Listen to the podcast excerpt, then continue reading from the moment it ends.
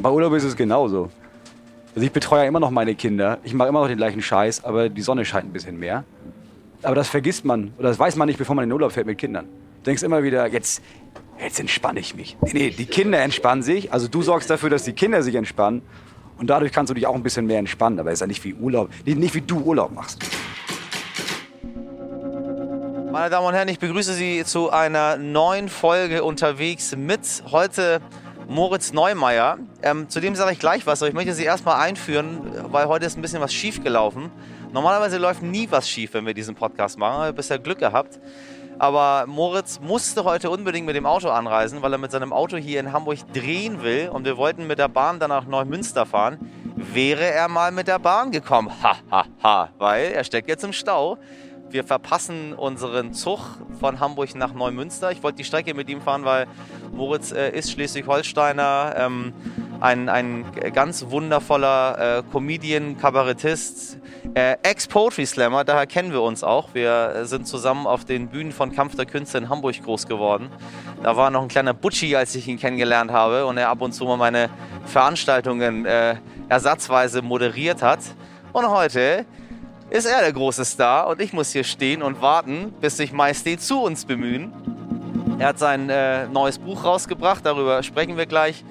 Dreifacher Familienvater. Er hat, alles, er hat alles hinbekommen, was ich nicht hinbekommen habe. Ein gesetteltes Leben, äh, äh, zigtausende an Instagram-Follower. Er sieht gut aus, er ist schlau, er ist witzig. Aber wir werden nicht nach Neumünster fahren gemeinsam, ähm, weil sonst komme ich aus Neumünster nicht mehr zurück, weil ich habe nämlich auch Termine. Wissen Sie, ich bin ja auch ein Mensch. Deswegen muss Moritz mit mir heute mit der Bahn zu meinem Zwischentermin Richtung Buxtehude fahren. Deswegen für Sie heute eine Premiere. Äh, aufgrund des Staus auf der Autobahn verpassen wir unseren Zug und fahren mit der S-Bahn, mit der schönen S3 von Hamburg Hauptbahnhof nach Fischbeek, wo ich was abholen muss. So, das zu heute. Und jetzt warten wir mal, bis Moritz Neumeier zu uns gefunden hat, unser Prachtburschi. So, Moritz, da bist du ja endlich. Das hat ein bisschen gedauert, ne? Was ist passiert? Zweieinhalb Stunden von, von Bremen. Ich darf jetzt sagen, dass ich da wohne, ich ziehe da weg nach Hamburg. Zwei Staus. Einmal hat sich Hamburg überlegt, ey, lass mal alle Brücken sperren und einspurig machen. und bei uns auf dem Dorf hat sich immer gedacht, ey, wie wär's denn, wenn ich versuche, auf die Autobahn zu fahren, aber ich fahre einfach geradeaus in die Leitplanke und lass mich dann eine Stunde rausschneiden. Wie wäre das denn als, gute, als Idee heute Morgen? Wärst du mal mit der Bahn gefahren? ich muss einen Donut kurz holen, weil ich habe noch nichts gefrühstückt und du musst heute, äh, ich habe ja schon gesagt, wir wären eigentlich nach Neumünster gefahren, in Moritz alte Heimat quasi. Äh, aber wir fahren jetzt mit der S-Bahn nach Fischbeck, oh. weil ich in Fischbeck zu tun habe heute. Ich wohne seit Jahren nicht mehr in der Stadt, ne? aber ich habe mir immer, ich von Tour nach Hause gekommen bin, immer zwölf von diesen Donuts gekauft und dann drei gegessen. Willst du auch einen? Nee. Sicher?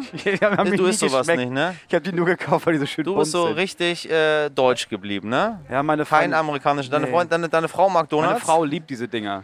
Wie wär's, wenn du ihr heute welche mitnehmen würdest? Ja, aber ich fahre erst morgen wieder nach Hause. Dann kaufe ich dir. kannst du auch morgen machen. Ja, genau, morgen mache ich das. Wer ich habe die mal Donuts? am Anfang der Tour gekauft, für zwei Tage später. Das schmeckt nicht. Ich ja, bin immer, ich liebe das. Ja, ja, ich bin, wenn ich, äh, mein Ritual ist immer das gleiche. Ich äh, nehme hier immer einen Donut mit, setze mich in die Bahn und fahre dahin, wo ich hin muss. Das ist immer, also sie weiß schon Bescheid.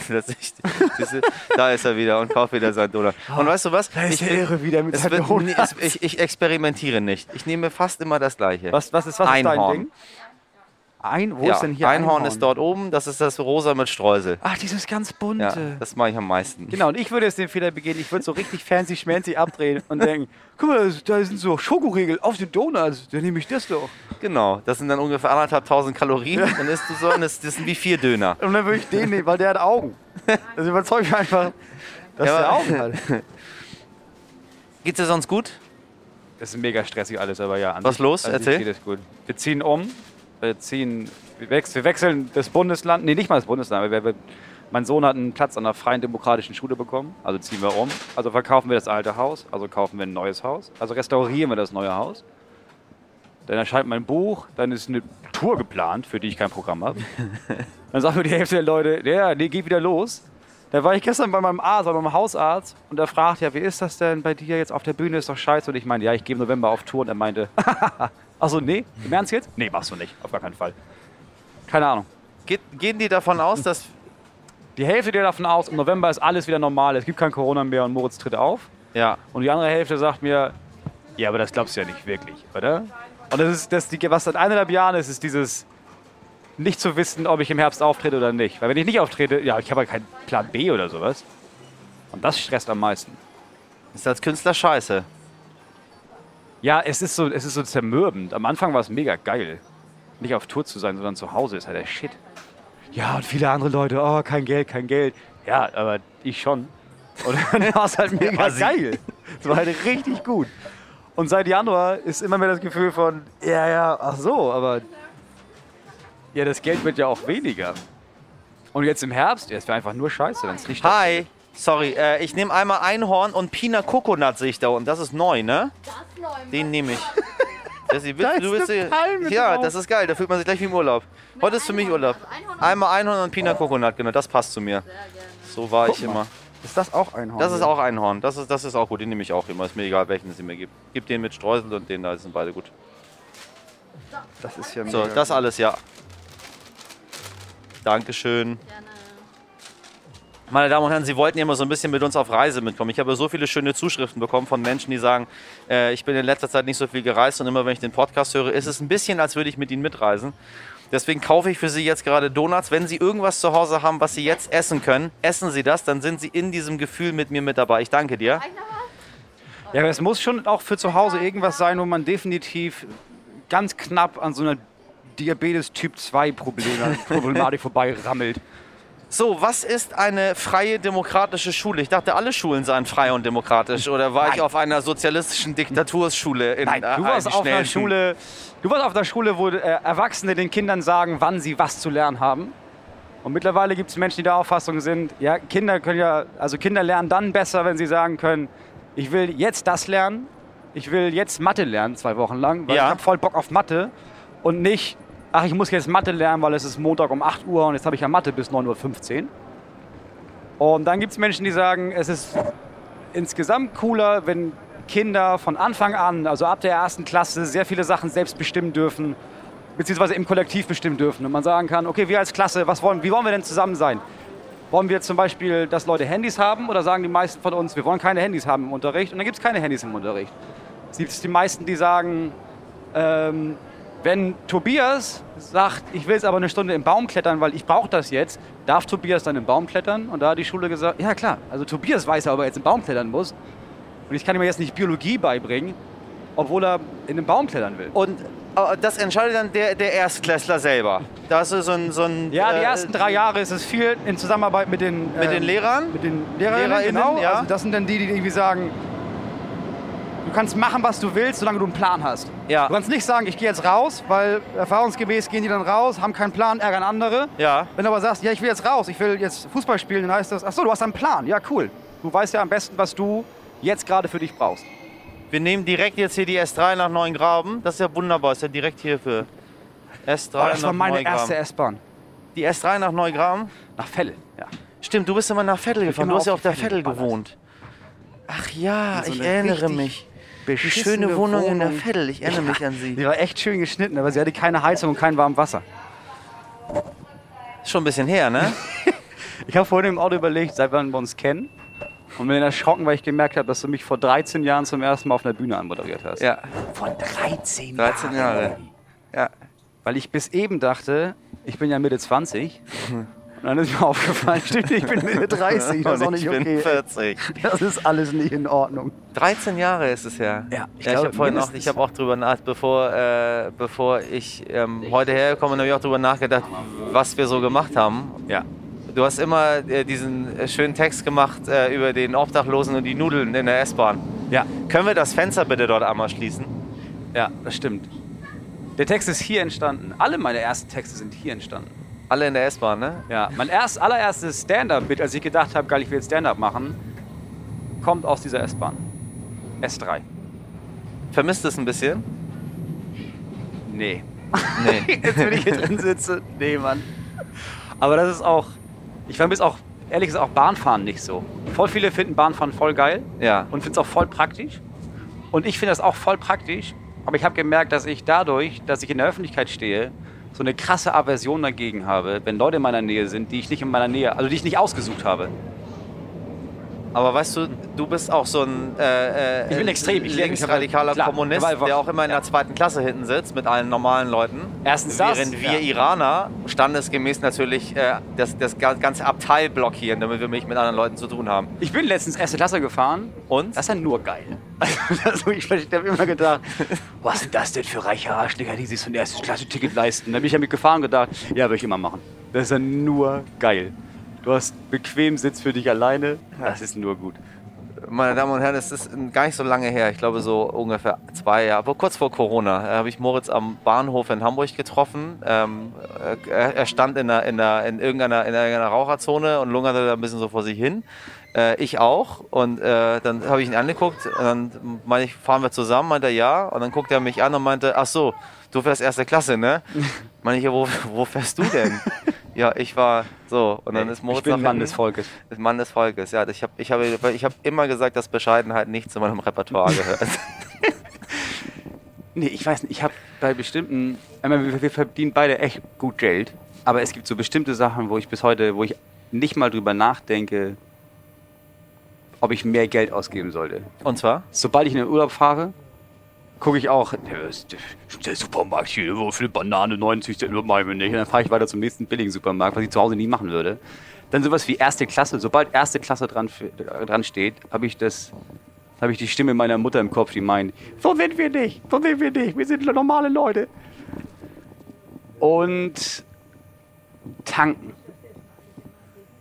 Ich hätte nie gedacht, dass ich so bin, aber ich tank nicht an der Autobahn. Das, das ist zu teuer, das Das mache ich nicht. Da fahre ich lieber von der Autobahn ab in irgendein so Dorf und fahre fahr dahin. Mache dann lieber 15 Kilometer Umweg, um da 3 Cent billiger zu tanken. Nee, das ist mir alles egal, tatsächlich. Ich, ich, nee, ist mir, ist, es ist mir alles egal. Ich zahle das, was dort. Weißt du, ich bin so ein Kind, was vom Bazar kommt. Im Iran Ja. ist immer alles, wird, muss verhandelt werden. Ja. Ist immer ein anderer Preis. Auch wenn du die eine Banane und dann noch eine zweite Banane kaufen willst, dann kostet die plötzlich anders. Kann sein, dass die zweite Banane einfach anders kostet. Richtig. Und Ja, das hat mich okay. immer gestört. Deswegen bin ich ein Fan davon, wenn irgendwo einfach ein Preis draufsteht und dann zeige ich diesen Preis, weil ich mir immer denke, okay. die Leute haben sich was dabei gedacht. Hier bei uns, nicht in der Türkei.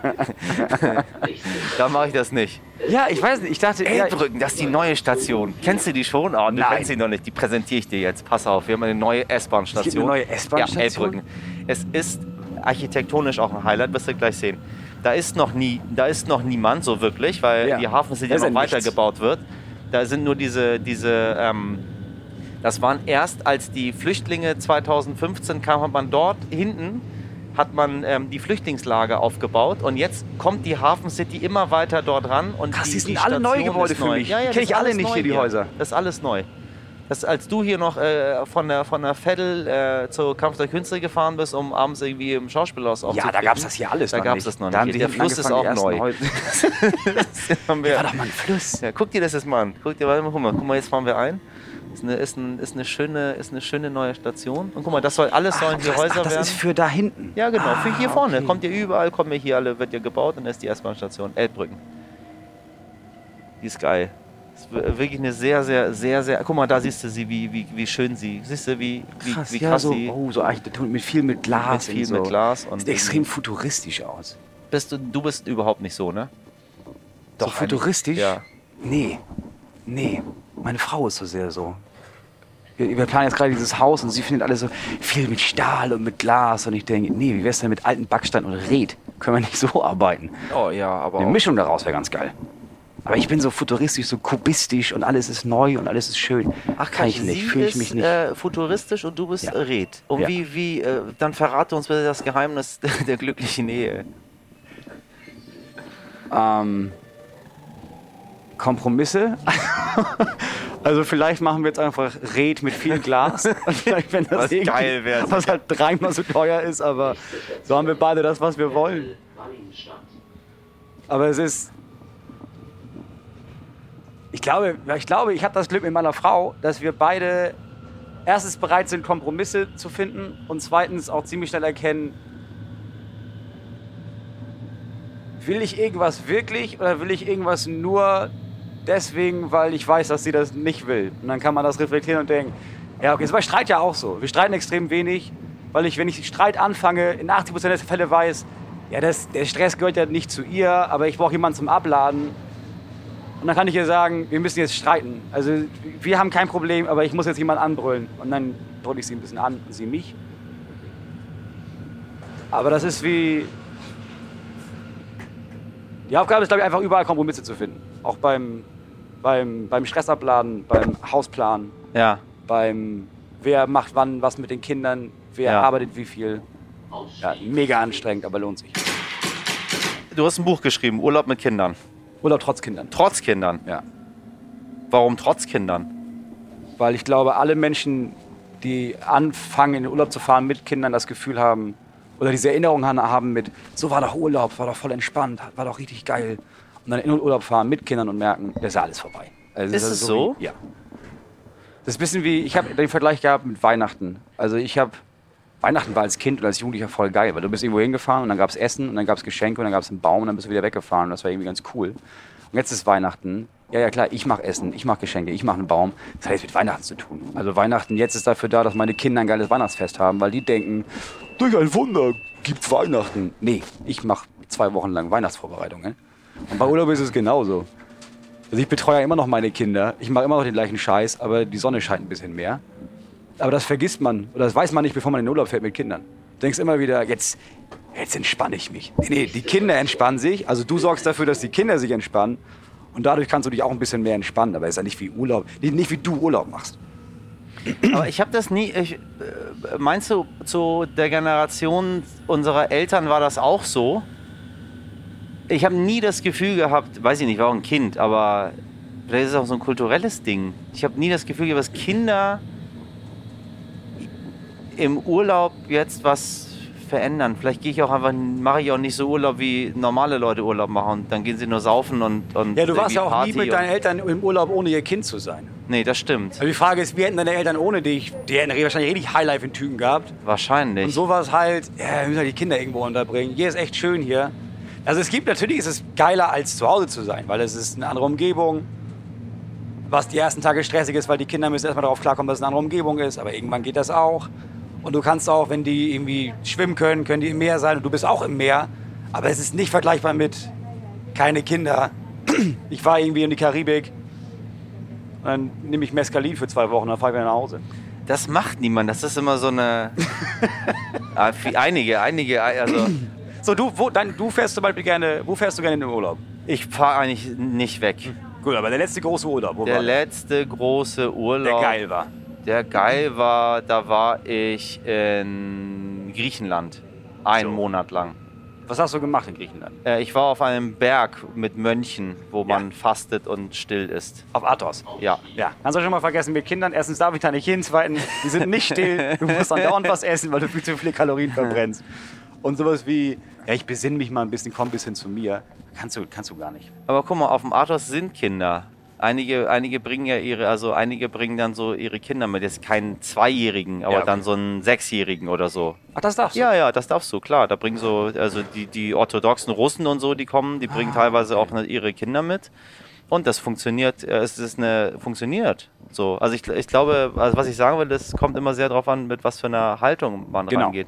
Du brauchst deine eigene Haltung, macht einen Unterschied. Also wenn du, ich habe gemerkt, wenn du in den Urlaub fährst und du weißt, ja, das ist halt nicht wie Urlaub alleine. Ich gehe jetzt nicht an den Strand und dann liege ich da acht Stunden alleine und lese. Dann baller ich mir eine halbe Flasche Weißwein rein, dann lese ich noch ein bisschen, habe Sex mit meiner Frau und gehe schlafen. Sondern du weißt halt, ja gut, die Kinder sind dabei, aber ich kann von Anfang an die Erwartungshaltung haben, wenn es entspannter wird als zu Hause, dann reicht das. Äh, wie viel Sex Moritz mit seiner Frau hat, können Sie in seinem Buch Urlaub trotz Kindern quasi auf jeder zweiten Seite lesen. Äh, äh, ich weiß nicht, woher ich es weiß, aber ich weiß es. Vielleicht habe ich da mal reingeguckt. Es, ist, es ist ein Sexroman. Wie, wie, wie findet sie das denn, wenn sie das jetzt jetzt weiß sie ja, was es ist. Jetzt, jetzt ist es ja da. So. Ja. Sie hat den Fehler begangen, das erst, ich glaube, sie hat es bis heute nicht zu Ende gelesen. Sie hat es aber erst gelesen, als ich gemeint habe, ha, ich habe es abgegeben. Und dann hat sie gemeint, ah, ja, dann lese ich das nochmal schnell. Aber sie fand es okay. Sie ist ja gewohnt. Ich meine, wir sind seit acht Jahren verheiratet, seit sieben. Und seit sieben Jahren gehe ich auf die Bühne und erzähle Sachen von uns oder lüge über uns auch. Also weil ich weiß, äh, ja gut, das ist für uns jetzt nicht passiert, aber wenn ich behaupte, dass es sonst passiert, ist ja viel lustiger, dann stehen wir beide dumm da. Das kennt sie ja nicht anders. Ja, ja. Das ist nervig zwischendurch für sie, weil sie hat mit der Welt überhaupt keinen Kontakt Ja. und hört dann nur von irgendwelchen Leuten, die sie ansprechen, ich habe gesehen, dass der Moritz jetzt das und das erzählt hat, stimmt das denn? Und sie sagt, nein, das ist eine Bühnenfigur, das bin ja nicht ich oder er. Aber ja, sie kennt das ja nicht anders. Und es war von Anfang an klar, pass auf, ich mache das, das ist mein Job, ich habe daran Spaß, du musst damit leben und das tut sie. Nochmal zurück zu dieser freien Schulgeschichte da. Die freie Demo. Was Lässt du nicht nicht weißt, Ja. äh, du weißt ja vieles von mir, aber äh, nicht, was vor diesen vor 13 Jahren passiert ist. Ich war auch auf so einer Schule. Krass. Ich bin ein freies Schulkind. Ähm, wir waren ein Experiment. Wir wussten es nicht. Wir, haben, wir wurden nur äh, eingeschult und meine Aha. Mutter hat mir erzählt, da sind Leute rumgelaufen in der, in, im Stadtteil ähm, und haben gefragt, äh, ob sie bereit wären. Wir dachten, das wäre normal, dass man fragt, ob die Kinder jetzt hier miteinander in die Klasse wollen. Und ich wollte nur mit meiner damaligen äh, äh, engsten Freundin Anna, wollte ich einfach zusammenbleiben, Ja. damit wir irgendwie uns nicht trennen, weil die nebenan gewohnt hat und ich war frisch hier. Und dann sind wir in so eine Schule geraten, in so eine Klasse. Ach, krass. So, äh, und das Bizarre ist, unsere Lehrerin, Frau Adam, äh, ist, äh, die sich bereit erklärt hat, auch dieses System mit uns äh, zu machen und nicht Mo und Mara, Fu und Fahrer und wir lesen jetzt, machen Mathe und machen Ja, das klar. Achterbahnheft und das Elefantenheft und was weiß ich, was alles Ja. da gab. Äh, Frau Adam ist relativ zu Beginn an Krebs erkrankt. Sie hat quasi unsere Gott. Einführung gemacht Krass. und dann musste Frau Adam, äh, musste Frau Adam gehen. Mhm. So, weil sie dann krank war. Sie kam dann irgendwann wieder, da waren wir aber nach all der Chemo und so weiter, da waren wir schon, waren war wir schon raus ja. äh, aus, der, aus der Schule. Und dann haben wir Frau Grävinghoff bekommen. Und Frau Grävinghoff äh, hatte einen, äh, Kugel, einen, einen Füllfederhalter mit grüner Schrift, hat auch sehr das Grävinghoff, ein sehr schönes G.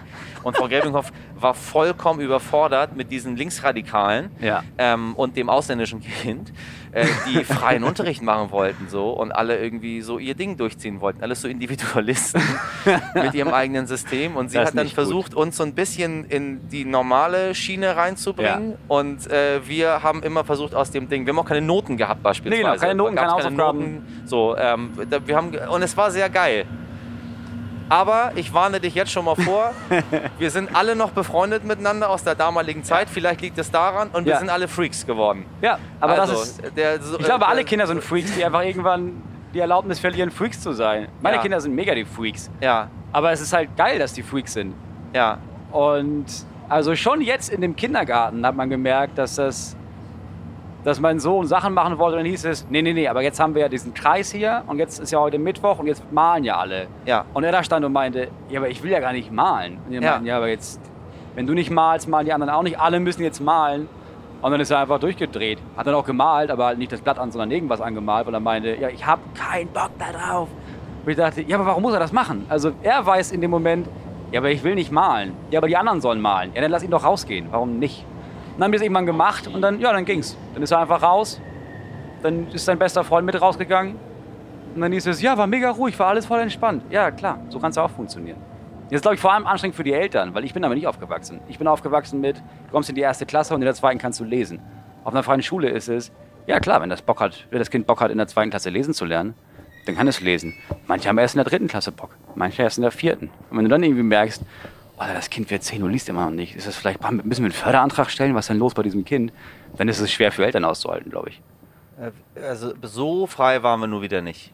Also es war jetzt nicht, das ist ja auch jetzt äh, 40 Jahre, 3, 35 Jahre her. Das waren Ist auch heute noch so, dass der Staat das kontrolliert. Das lesen und schreiben, da kommt jemand und guckt, können die Kinder lesen und schreiben und sonst machen wir die Schule dicht. Aber Kinder müssen lesen und schreiben können. Ja, ja. Man muss es irgendwann Finde ich auch, auf jeden so. Fall. Bist du auch so, dass die sollen sie Vater so schreiben, wie sie wollen, F-A-T-A, oder bist du für Nee. die korrekte deutsche Schreibweise? Korrekt, deutsche Schreibweise. Ach so, bist du Ich dann doch das- wieder der ja, kleine Ich kann das Spießer, gar ne? nicht. Ich bin Legastheniker. Ich habe meine Kinder, wenn die auch nur einen einzigen Fehler machen, dann haben wir Alter, ich hätte jetzt Gürtel gedacht, zu Hause. du bist der, der sagt... dann würden die vermöbelt, also, ey. Nee, für mich ist es, nee, ich, ich kann das selber nicht. Grammatik. Grammatik ist mir extrem Das ist wichtig. dir wichtig. Ja, voll. Wenn Vater, die- komm. Ja, Alter, wenn die den Genitiv nicht lernen, dann zünde ich die Schule Haben an. Sie da, hast du da, okay, aber also ich sehe schon, die freie demokratische Schule basiert auf den freien demokratischen Werten von Moritz. Meinen Wert. So, das ist richtig. meine Schule. Schon mal überlegt, so umzuschulen in so eine Richtung? Schuldirektor, Nee, ja- Neumeier? Es ist ja, ja frei demokratisch, jeder darf mitbestimmen.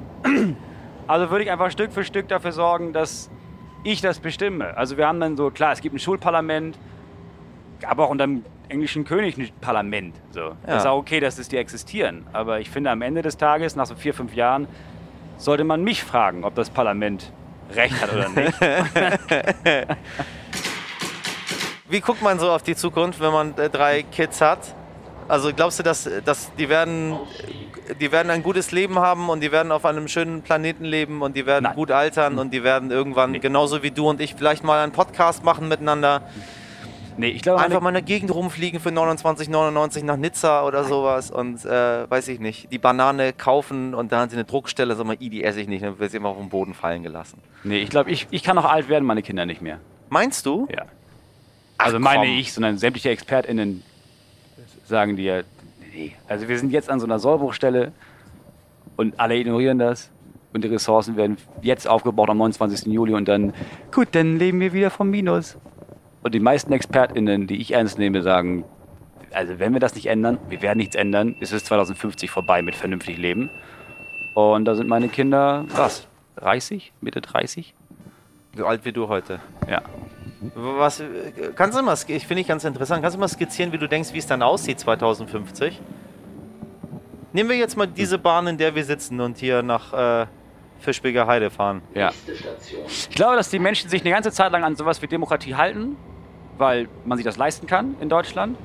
Und irgendwann, wenn alles knapp wird, wenn der Platz irgendwie knapp wird, wenn die Ressourcen knapp werden, wenn Wasser knapp werden, wenn das alles, alles nicht mehr so geil funktioniert wie vorher, wenn wir merken, ja, in ein paar Jahre können wir das noch schaffen, dass es wenigstens in Europa ganz geil wird, aber irgendwann zerbröselt das alles noch mehr. Dann gibt es, dann funktioniert, bestimmte Versorgungssachen funktionieren dann nicht mehr, weil die Welt nicht mehr so funktioniert, weil es Überschwemmungen gibt, weil egal was passiert, weil es Naturkatastrophen gibt, weil es immer wärmer wird, weil man merkt, bestimmte Ressourcen müssen geschützt werden, weil die reichen nicht für alle. Und irgendwann glaube ich nicht mehr, dass die Menschen sehr moralisch denken, sondern so wie es jetzt auch ist, denkt man am Ende des Tages, ja, aber Hauptsache mir geht's geil. Ja, Und dann gibt es die ersten Verteilungskämpfe und die werden auch hier irgendwann ankommen. da habe ich tatsächlich Angst vor, weil das habe ich schon mal erlebt, wie das ist, wenn Leute, äh, wenn ihnen alles egal ist und sie sagen, ich bin nur noch wichtig. Das Ja. kann sau schnell gehen. Das ist letzte Woche passiert, bei der Flut. Das Hast ist, du das gelesen? Alter, Da haben ja, Leute geplündert. ja, ich bin auch in vom irgend so einem Dorf. Weil sie sich dachten, ach so, keiner guckt zu, es gibt kein Gesetz hier gerade, oder was? Alle sind beschäftigt. Dann laufe ich Die- mal in den Discounter rein und ja, hole dort ein paar Nudeln raus. Natürlich. Oder mein Nachbar, ich wollte seinen Fernseher schon so lange. Ja, hole ich mir den. Äh, Und das ist, ganz glaub ich, normal. nicht heftig. Ja, aber das ist ja überall außer hier so. Also Ja, stimmt. hier sind wir aufgewachsen mit, ja, aber der bezahlt, nicht. da ist ja jemand da oben und dann, wir haben ja auch Steuern bezahlt und da kümmert sich ja jemand. Also die Merkel kümmert sich zu wenig. Ja, aber in anderen Ländern, da kümmert sich niemand drum. Da musst du halt natürlich gucken, ja, ich sorge dafür, dass meine Familie am Leben bleibt und niemand sonst. Und ich kann von mir behaupten, ja, ich würde eine Menge dafür tun. Natürlich lerne ich schießen. Natürlich bin ich bereit, meine Kinder damit zu beschützen, wenn es Verteilungskämpfe gibt. Ist das so? Ja. Ich würde niemals schießen. Du Würde würdest ich doch jetzt nicht auch schießen. sagen. Nee, jetzt würde ich jetzt auch sagen. Nee, ich habe einen moralischen Kompass und sowas. Aber ich glaube, dass, dass die meisten Menschen dir sagen können, ja, Moral ist voll wichtig und so Ethik und sowas. Oder er hat ein Brot und meine Kinder haben keins. Ja, dann sagt meine Ethik, also meine Kinder sollten ein Brot haben. Okay, ich glaube nicht, dass das alles passieren wird. Ich bin ganz ehrlich. Ich glaube, das wird alles ganz wunderbar ausgehen. Ähm, die Wissenschaft wird schon irgendwas entdecken. Ich finde es Äh, geil, dass die Bahn so umgeschwenkt ist, schon vor ein paar Jahren, und gesagt hat, Hamburger S-Bahn Ja. fährt zu 100 Prozent Ja. grün. ja, Hab Hamburg ich S-Bahn, so. Deutsche Bahn, Zu 100 Prozent grün. Fährt diese S-Bahn, mit der wir fahren, habe ich Ja. mit dem Bürgermeister gesprochen, haben wir auf dem Podium den Kiddies erzählt. Mhm. Haben wir das, und alle, alle meinen so, wie geht das denn? Immer der, das ist, wenn man das will, dann geht das auch. Genau, und das ist so ein Punkt. Und die Bahn wollte das schon voll lange. Das habe ich, das weiß, als ich das erste Mal auf dem Zug gelesen habe, 100% Ökostrom, habe ich gedacht, warum wird da so wenig Werbung mitgemacht? Also warum, das ist, das, das ist mega krass, dass die komplette Deutsche Bahn nur mit Ökostrom fährt Ja. und dann sagt, so nebenbei sagt, ah ja, nee, machen wir schon lange. Ja, okay, das ist krass, dass er das nicht ausschlachtet, tatsächlich. Aber auch schön irgendwo. Ja, ich finde es... Wobei einige Dinge könnte man ausschlachten, damit es auch jeder Depp versteht, Ja. äh, dass das so ist am Ja. Ende. Ja, das ist gut. Ich, ich, ich glaube, das wird. Ich, ich hatte ja Hirschhausen hier auch in einer Folge Ja, und äh, der meinte, es ist nicht fünf vor, es ist auch nicht fünf nach, aber es ist zwölf. ja. So, und wir können es auf 12 halten. Ja. So, das, das, wird, das wird funktionieren und dann passiert vielleicht dann irgendwann mal ein Wunder, bis wir die Technologien dafür haben. Aber ich habe so ein bisschen die Hoffnung, dass die Menschheit sich irgendwas entdecken wird, erfinden wird und dann klappt das schon. Ja, aber das ist so eine ganz komische Hoffnung. Also das ist ja das Prinzip Hoffnung von. Ja, ja, aber irgendjemand wird was erfinden. ja. Ja, aber woher kommt, also das ist ja nicht anderes, als würde man sagen, ja, aber ich, also das, Das habe ich an der freien demokratischen Schule gelernt, Moritz, dass Hoffnung was Wichtiges ist. Irgendwann werde ich schon Mhm. lesen lernen. ja, ich glaube, nee. Nee, ich weiß Nee, nicht, wo man, wo man diese Hoffnung hernimmt. Also für mich, ich bin auch aufgewachsen mit so, einem, mit so einer Spiritualität. Also mit so einem, also zu hoffen, dass es irgendjemand erfindet bestimmt was, ist ja das gleiche wie, da ist bestimmt jemand, den ich nicht sehen kann, der beschützt mich, aber kein Schutzengel. Ich bin aufgewachsen mit Schutzengel, bis ich irgendwann gedacht habe, ja, das ist ja Quatsch. Also kann sein, dass es das gibt, aber ich kann ja nicht davon ausgehen, dass es das gibt. Das kann ich nicht sehen, dafür gibt es keine Beweise. Aber Mama hat gesagt, das klappt schon.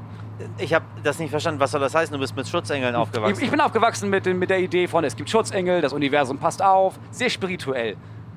Achso, weniger äh, Gott passt auf, sondern also quasi Genau, ist das mein Ding, nur Grunde. anstatt Genau. äh, äh, ist Gott nicht ist Allah, ein Schutzengel. es ist so. das Universum oder eine Kraft oder die Natur oder Mutter Erde. Achso, das ist schön, aber das glaube ich immer noch bis heute. Ich weiß, ich nicht. Und ich glaube so wenig an Gott, wie ich daran glauben kann, dass irgendjemand bestimmt aus Zufall irgendwas entdeckt, was dann den Klimawandel aufhält. Wenn jetzt bestimmte ExpertInnen sagen, ja, aber damit das erfunden wird, müsste ja wenigstens schon mal irgendwas davor erfunden worden sein. Und das haben wir auch alles nicht. Krass. Wann hast du aufgehört, an Gott zu glauben? Oder in die Schutzengel oder ins Universum? Mit, ich glaube, 22 Hast du dann noch zu Hause gewohnt? oder 21. Nee, ich bin ausgezogen mit 19. Und ich glaube, nee, mit 20 dann, ein Jahr später. Und zwar von jetzt auf gleich. Und zwar nicht irgendwie, ich habe das hinterfragt oder so, sondern ich, zum, ich hatte zum ersten Mal da den Gedanken, warte mal, glaube ich das eigentlich? Weil, also meine Mutter glaubt das und es wurde Ja. mir immer vorgebetet, aber warte mal, glaube ich das eigentlich? Ja. Und dann habe ich in dem Moment gedacht, nee, dann war es vorbei. Ich habe es vorher einfach nie hinterfragt. Hinterfragen ist. Ich hinterfrage ganz viele Dinge nicht. Ich weiß sogar genau den exakten Moment. Das war der Moment, als ich zu zu Hause war, nach einem Jahr wieder mal, und meinte, ich habe Kopfschmerzen. Und meine Mutter meinte, hä, nimm doch eine Kopfschmerztablette. Und ich meine, nee, mach ich nicht. Hä, warum denn nicht? Und dann habe ich überlegt und gedacht, hä, weil meine Mutter mir immer gesagt hat, sie nimmt keine Kopfschmerztabletten, weil sie meinte, nee, das ist Chemie, da kann man was Pflanzliches nehmen. Dann habe ich gedacht, ja, du hast mir das dabei gebracht. Und sie meinte, ja, habe ich auch gedacht, aber ist ja Quatsch, warum, warum soll ich mit Kopfschmerzen leben? Und dann habe ich gedacht, ach so, ja, krass. Stimmt, wie viel glaube ich eigentlich nur, weil irgendwann hat meine Mutter mal gesagt, dass es Schutzengel gibt. Ja, und dann habe ich aufgehört. Krass. Du bist immer so, so pragmatisch. ja, schon irgendwie, ne? ja, so norddeutsch pragmatisch. Du warst auch schon vor 13 Jahren so. Du wusstest immer genau, was du machen willst und was du nicht machen willst. Und hast es dann auch, du hast es auch durchgezogen. Das muss, ja, das muss ich Sachen, ja. wirklich, das bewundere ich. Du hast es wirklich durchgezogen. Du hast vom, von dem Tag, wo, wo wir begonnen haben, hier in Hamburg, Ja. hast du das stringent durchgezogen. Bis heute. Und hast einen Wahnsinnserfolg damit. Du hast Ja. dieses Instagram-Game durchgezogen. Ich habe nie Bock gehabt. Ich habe Ich nicht. ich hab irgendwann gesehen, so Alter, der, der macht jeden Tag irgendwie äh, neue Follower. Bam, bam, bam, bam, bam. Das Ding wächst und wächst. Und plötzlich ist er vierstellig, plötzlich ist er fünfstellig, jetzt ist er bald sechsstellig. So, zack, zack, zack. Macht jeden Tag Programm. Er findet neue Figuren. Macht neue Witze, spielt sein Programm dort weiter so. Äh, weißt Ja. du, also Ich habe jetzt aufgehört. Aber ja, weil das genau, das, genau das braucht es ja. Also du musst ja wirklich jeden Tag liefern. Und dann war das ein Ansporn zu sagen, ja, aber wie weit kommt man denn jetzt da? Wie weit, wie weit schafft man das denn da? Also Facebook war sechsstellig, dann haben alle gesagt, jetzt ist das tot. Dann dachte ich Instagram. Alter, der Oh, endet in raus. Neugraben. Ich wollte nach Fischbeek. Das ist ja Mist. Aber das macht nichts. Dann äh, steig. Äh, du kannst wieder zurückfahren, wohin immer du hin willst. Und ich, äh, ich guck, wie ich nach Fischbeek komme. Warum endet der in Neugraben? Das ist diese neue lange Strecke, mit der ich noch nicht so vertraut bin. So, aber ist in Ordnung. Ich dachte, Neugraben wäre hinter Fischbeek. Habe ich wieder was Neues gelernt. Sorry, ist egal, schaffen wir schon. Ich habe irgendwann habe ich gemerkt, ich habe keinen Bock, parallel auf die Kinder aufzupassen und darüber nachzudenken, wie kann ich Instagram vergrößern. Weil das ist ja auch so eine komische Größe von, wie viele Leute folgen dir. Und dann geht es nur noch darum, wie viele liken das. Oh nein, jetzt haben es wieder Leute nicht geliked. Und dann diskutiert man mit Menschen. Und da habe ich auch Anfang des Jahres oder Ende des letzten Jahres mitten in Corona entschieden, nee, ich bin durch damit. Ich habe da keinen Bock mehr drauf. Ich merke, dass ich, wenn ich mit den Kindern spiele, darüber nachdenke, was für ein Video ich machen könnte. und habe dann Stück für Stück diese Sucht abgelegt, weil das ist es ja schon. Also diese Gefallsucht und dieses auf Instagram checken und hier nochmal was hochladen und dann nochmal was antworten. Das ist einfach eine ganz klassische Sucht. Das habe ich zum Beispiel nie gehabt. Das ist geil. Das ist mir völlig egal. Mir ist die Meinung anderer Menschen gut. Ja, habe ich enorm. völlig wurscht. Freie demokratische Schule. Im, wirklich, im Ernst, wir sind alle so geworden, Ja, aber das ist geil. Das, macht es halt so supergeil. viel Also nicht, einfacher. dass es mir egal ist, wenn jemand, also nicht, dass mir Menschen egal sind, aber es ist mir doch äh, Menschen, die ich nicht äh, äh, äh, einfach so direkt um Rat fragen würde. Warum soll es mir wichtig sein, äh, was die sagen, wenn ich sie gar nicht kenne? Weißt Ja, du? und das, das würde ich mir Deine wünschen. Meinung ist mir wichtig, aber die Meinung anderer ist mir dann nicht so wichtig. Ah, der nächste kommt hier direkt in dem Ding. Okay, dann können wir uns mal oben. Äh, nee, wir warten einfach hier. Wir warten hier. Guck mal, die, ich warte mit dir auf die S31 Richtung Altona. Ja. Die kannst du dann zurücknehmen und die andere hier. Ja, geil. Vielleicht kommt die, an- kommt die, kommt die überhaupt nicht. Fischbeck bis nach Stade fährt die. Ah, okay. Gut, was gelernt. Nee, aber das habe ich. Äh, das habe ich nicht. Und wie, wie, wird, wie, also, wie wird man das denn los? Wie macht man das denn? Wie wird man denn diese Therapie? Sucht los? Mit, Im Ernst, mit Therapie? Ja. Ich habe nicht dafür eine Therapie gemacht, aber im Laufe der Therapie. Weil das hängt ja, es hängt ja nicht mit Instagram zusammen, sondern mit irgendwas dahinter. Also diese Gefallsucht, dieses Gefühl zu haben, wenn mir nicht alle dabei zugucken, was ich mache, wenn ich nicht jeden Tag nonstop eine Bestätigung bekomme, dass irgendwelche mir völlig wildfremden Menschen geil finden, was ich mache, dann fehlt mir irgendwas und dann habe ich so ein Loch in mir. Ja. Da muss man sich um das Loch kümmern. Wenn man sich um das Loch anfängt zu kümmern, dann kann man ja diese Bestätigung erst sein lassen.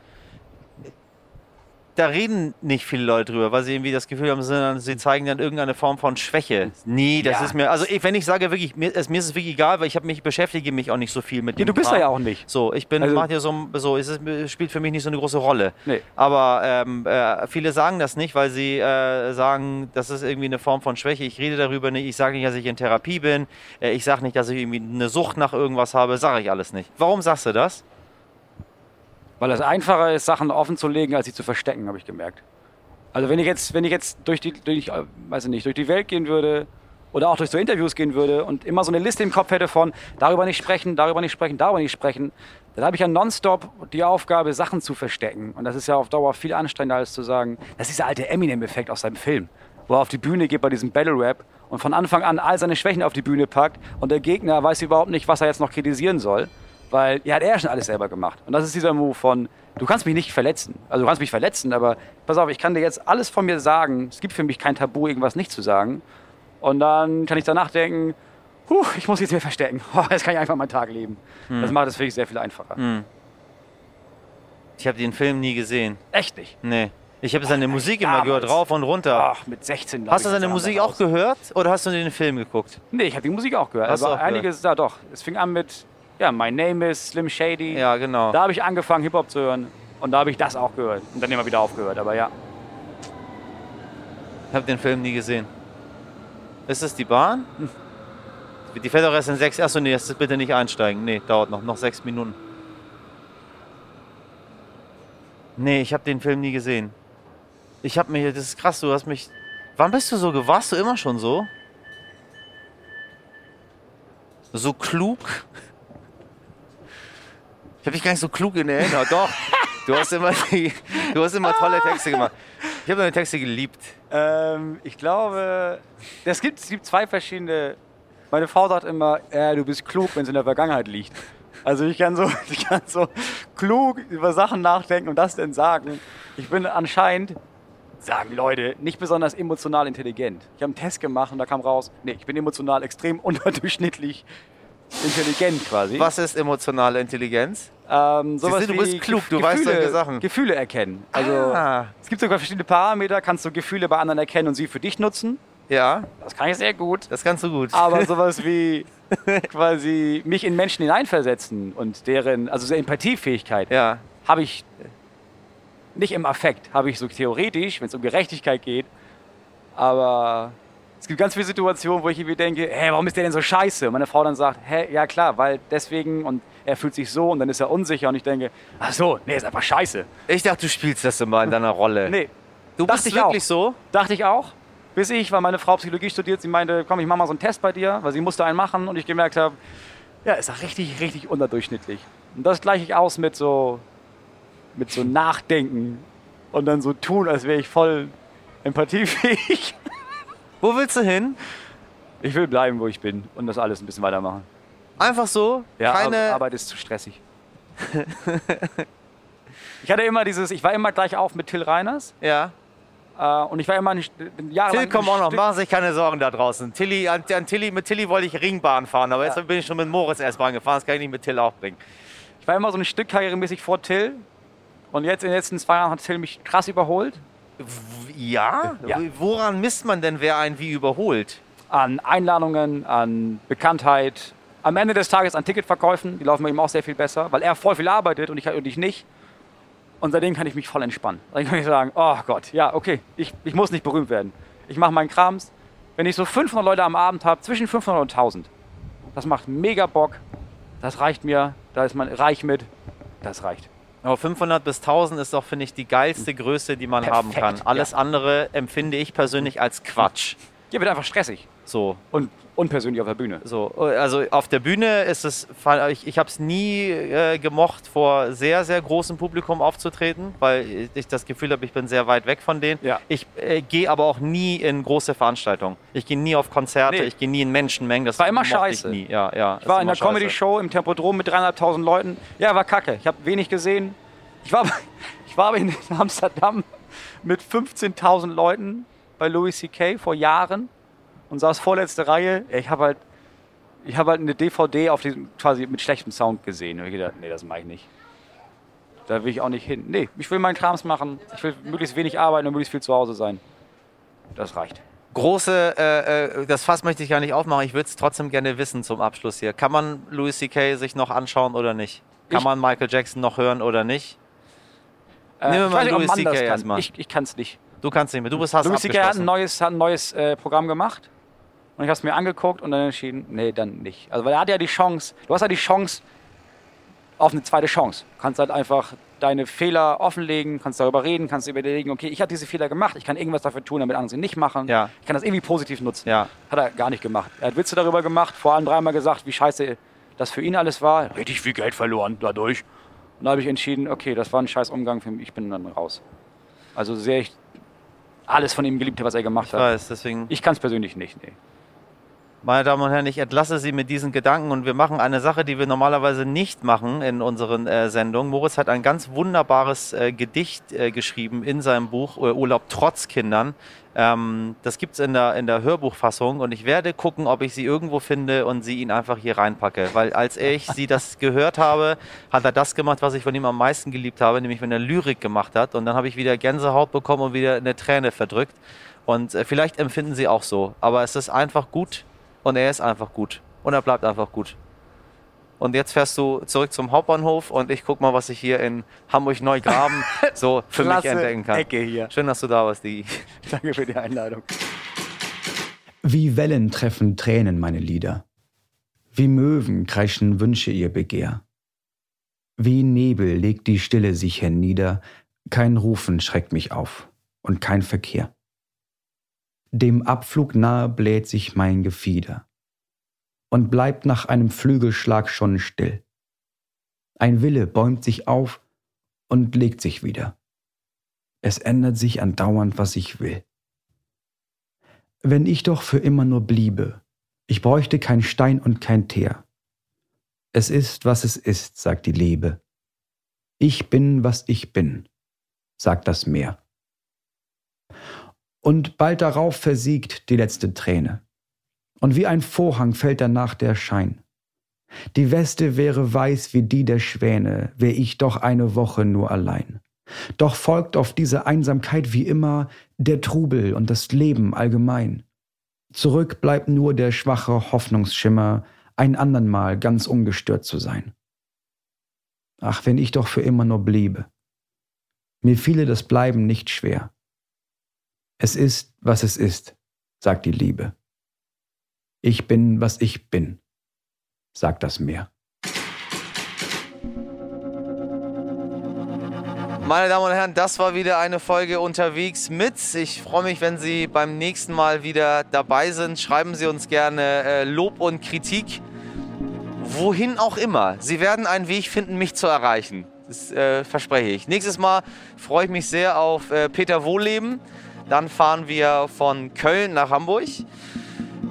Ich bin gespannt, was der gute Förstersmann uns so zu berichten hat. Ein Wunschgast gewesen, mal ein bisschen anderes. Äh, unglaublich viele tolle Bücher geschrieben, Bestseller-Autor, immer ganz vorne dabei. Und äh, ich habe einige Fragen. Ich glaube, der Mann kann mir die Welt gut erzählen. Wenn Sie Informationen zum Reisen in Corona-Zeiten, es sind leider immer noch Corona-Zeiten und die werden auch noch ein bisschen bleiben, deswegen äh, achten Sie auf sich, Ihre Gesundheit und die MitbürgerInnen. Wenn Sie Informationen zum Reisen in Corona-Zeiten mit der Deutschen Bahn suchen, dann finden Sie die auf bahn.de slash Corona. Bis zum nächsten Mal. Wie immer, Ihr Michel Abdullahi.